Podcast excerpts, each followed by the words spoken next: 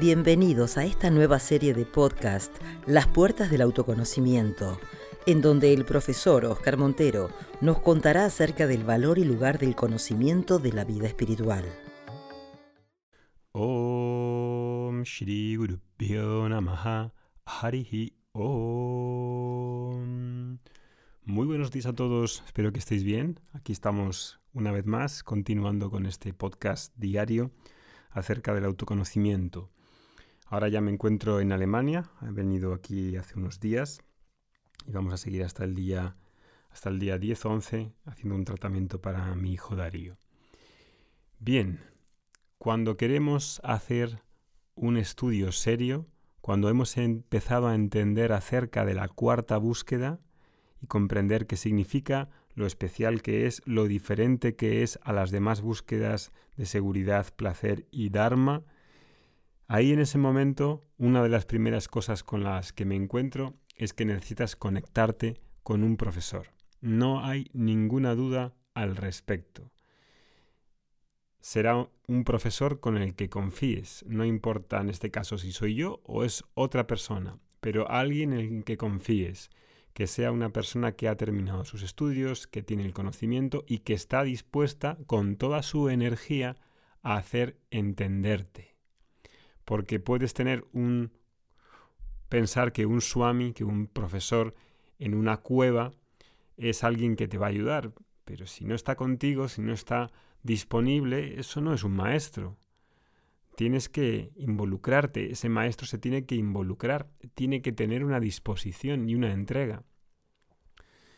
Y, y es así, y la verdad es que viendo cómo funciona, como desde hace siete años llevamos acercándonos a miles y miles de personas y en este, en este podcast que estamos haciendo ahora, pues la mayoría de los días ahí en el canal de Telegram recibimos mucho feedback positivo y es una señal de que aún sin conocernos muchas personas, los alumnos nos conocemos normalmente, nos hemos visto en retiros o algunos incluso todavía no nos hemos conocido, pero a pesar de esa distancia, a pesar de, em, de que no estamos presencialmente, sin embargo hay una conexión profunda.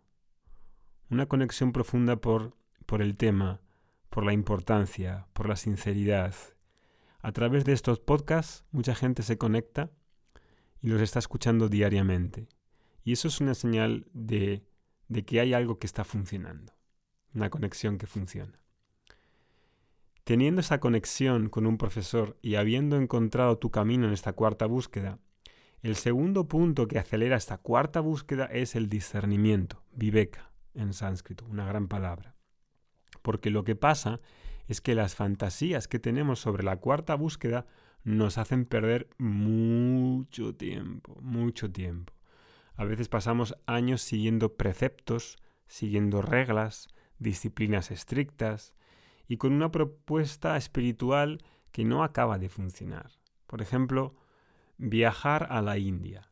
¿Sabes algo que es muy interesante? Imagínate que alguien me dice, que es, a veces me lo dicen, ¿no? Dicen, em, viajo a la India, ¿sabes? Y voy una vez a la semana o dos veces a la semana, dos veces, dos semanas al año para estudiar con mi maestro. Tipo, una semana o dos semanas en el ashram que esté tu maestro. Y ahí las clases y toda la experiencia puede ser maravillosa. Y es recomendable que las personas hagan eso para ver este país de la India, no solo como turista, sino como peregrino, como estudiante. Pero entre nosotros, ¿realmente crees que alguien va a evolucionar espiritualmente estudiando dos semanas al año? ¿Quieres decir que si vas dos semanas a la, a la India una persona que no tiene una conexión con esta tradición, ¿cómo vas a aprender y evolucionar estudiando dos semanas? Te lo pongo en otras palabras. ¿Tú crees que, imagínate que vas a la India a estudiar matemáticas por dos semanas? Eso te va a hacer aprender matemáticas. Porque podrías estudiar en Argentina, en Chile o en España todo el año con un profesor, siendo online, ¿Dónde crees que aprendes más? ¿Con dos semanas o un año o dos años estudiando semanalmente, dos veces a la semana? ¿Dónde aprendes más? Eh, la verdad es que es bastante obvio. La verdad es que llevamos un montón de fantasías acerca de la India, de que en la India serán las cosas mejores. A veces olvidamos que en la India mucha gente vive de engañar. Es duro decirlo, pero las primeras veces que yo fui a la India me encontré todo menos maestros. Mm, todo menos maestros. Los indios han descubierto desde hace años que hay un mercado de occidentales que querían ir a la India a aprender yoga. Y ahí ellos inventaron el curso de yoga de un mes en la India. Ellos lo inventaron, eso no existía nunca antes, ni existían tampoco las clases de yoga. Eso es algo totalmente moderno. Antes vivías con un profesor, estudiabas con ese profesor durante mucho tiempo. No en un mes. Vas a la India en un mes, haces allí el curso y sales de maestro. Toma ya. Y luego, si hay un curso de verano, pues también ellos lo inventarán. Y harán lo mismo con la astrología y harán lo mismo con lo que haga falta para recibir un título y pagar. Los indios lo harán. Porque inventaron todo eso. Y luego vino toda esa forma de transmitir y de adaptarlo en Occidente. Un curso de yoga de tres meses, un curso de yoga de un, un fin de semana al mes y ya acabas siendo profesor de yoga. Tipo, cuando llegas incluso a la India, no sospechas de nada de eso, porque te encuentras con un maestro indio de piel morena, con mucha barba y vestido de naranja. Y ahí no sabes eh, muy bien qué, qué veracidad, qué conocimiento tiene esa persona. Y te dice que tienes que alinear tus chakras y creemos, pero sin ningún discernimiento. Lo siento por decir esas palabras, pero es que hace falta decirlo. ¿Sabes? Cuando alguien quiere estudiar, por ejemplo, Ayurveda, mira, estudiar Ayurveda lleva 10 años, más 4 años en un hospital de médico residente. Y es interesante porque por mucho que haya algo errado en todo esto, Hace falta entender que es este ego queriendo aprender, queriendo tener un estatus, queriendo un título, queriendo eh, dinero, queriendo ser profesional, tener un, trabajo y vivir de eso. Y el ego lo niega. Niega todo eso porque lo que quiere es ese título, lo que quiere es ese trabajo, lo que quiere es vivir de eso. No quiere saber nada. Nada. No tendré, vale, no tendré el conocimiento de un médico de Ayurveda que ha estudiado 14 años, pero quiero ser un profesional de la Ayurveda. Ok, suponemos, ¿de qué te sirve ser un profesional si no puedes recetar un remedio? ¿De qué te sirve hacer un curso de yoga de un mes si no puedo lidiar con mis propios atracones de comida o con la adicción a Instagram? ¿De qué sirve?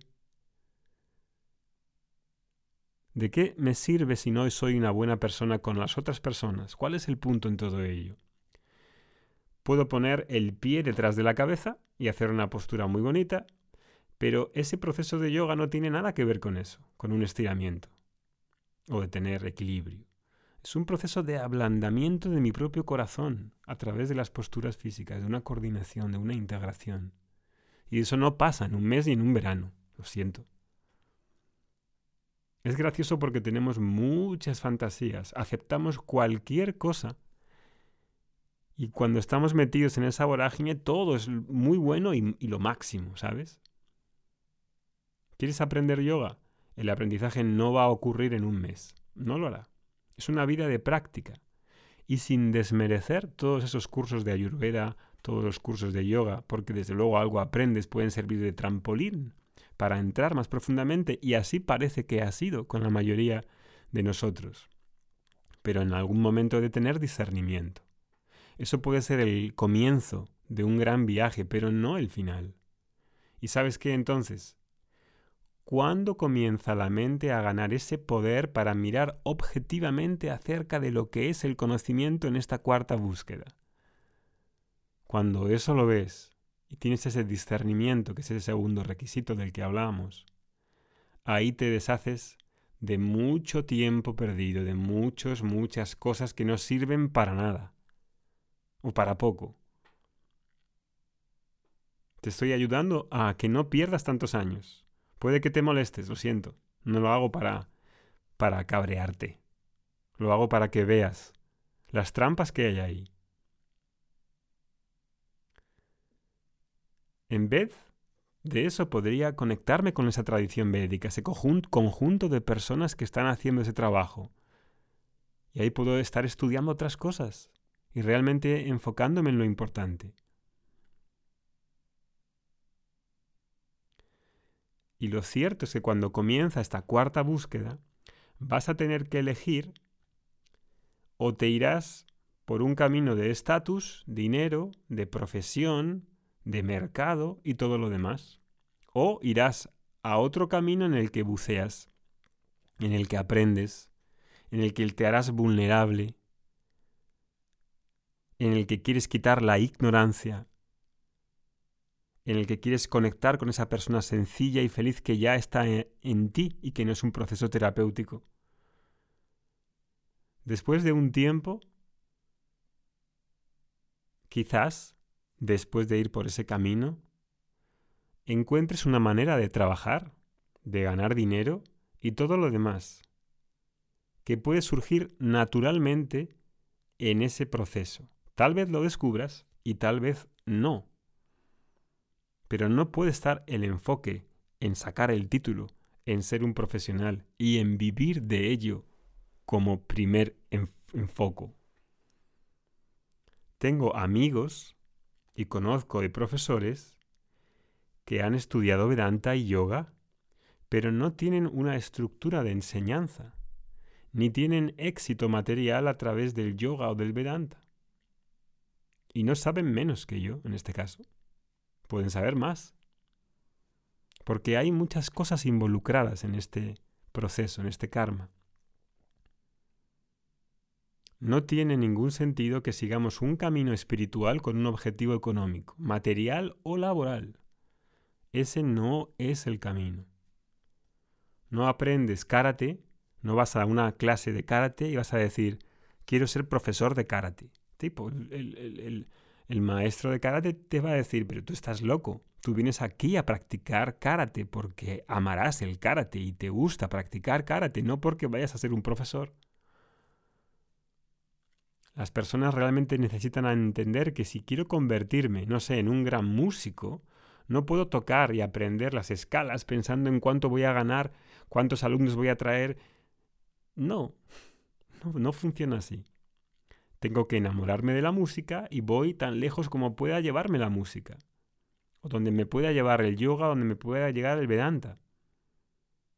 O donde me pueda llevar la astrología o el tema que sea. No puede ser con un propósito mundano, porque si no contaminas un proceso de aprendizaje, que es un proceso interno tuyo, con el objetivo mundano, en una presión a veces por ganar dinero, para ser reconocido, para tener un estatus, etc. Es la cosa más horrible que puede existir, ¿sabes? Así que tenemos más que hablar de esto, porque no se habla normalmente, y continuar en esta línea necesitamos aumentar nuestro nivel de discernimiento, viveka, y largar esas fantasías y entender cómo va a funcionar el camino espiritual de verdad, que no es un viaje de un mes, sino una cosa de toda la vida. Y no necesito perder más tiempo. Que tengas buen día, nos vemos mañana. Om Shanti Shanti Shanti.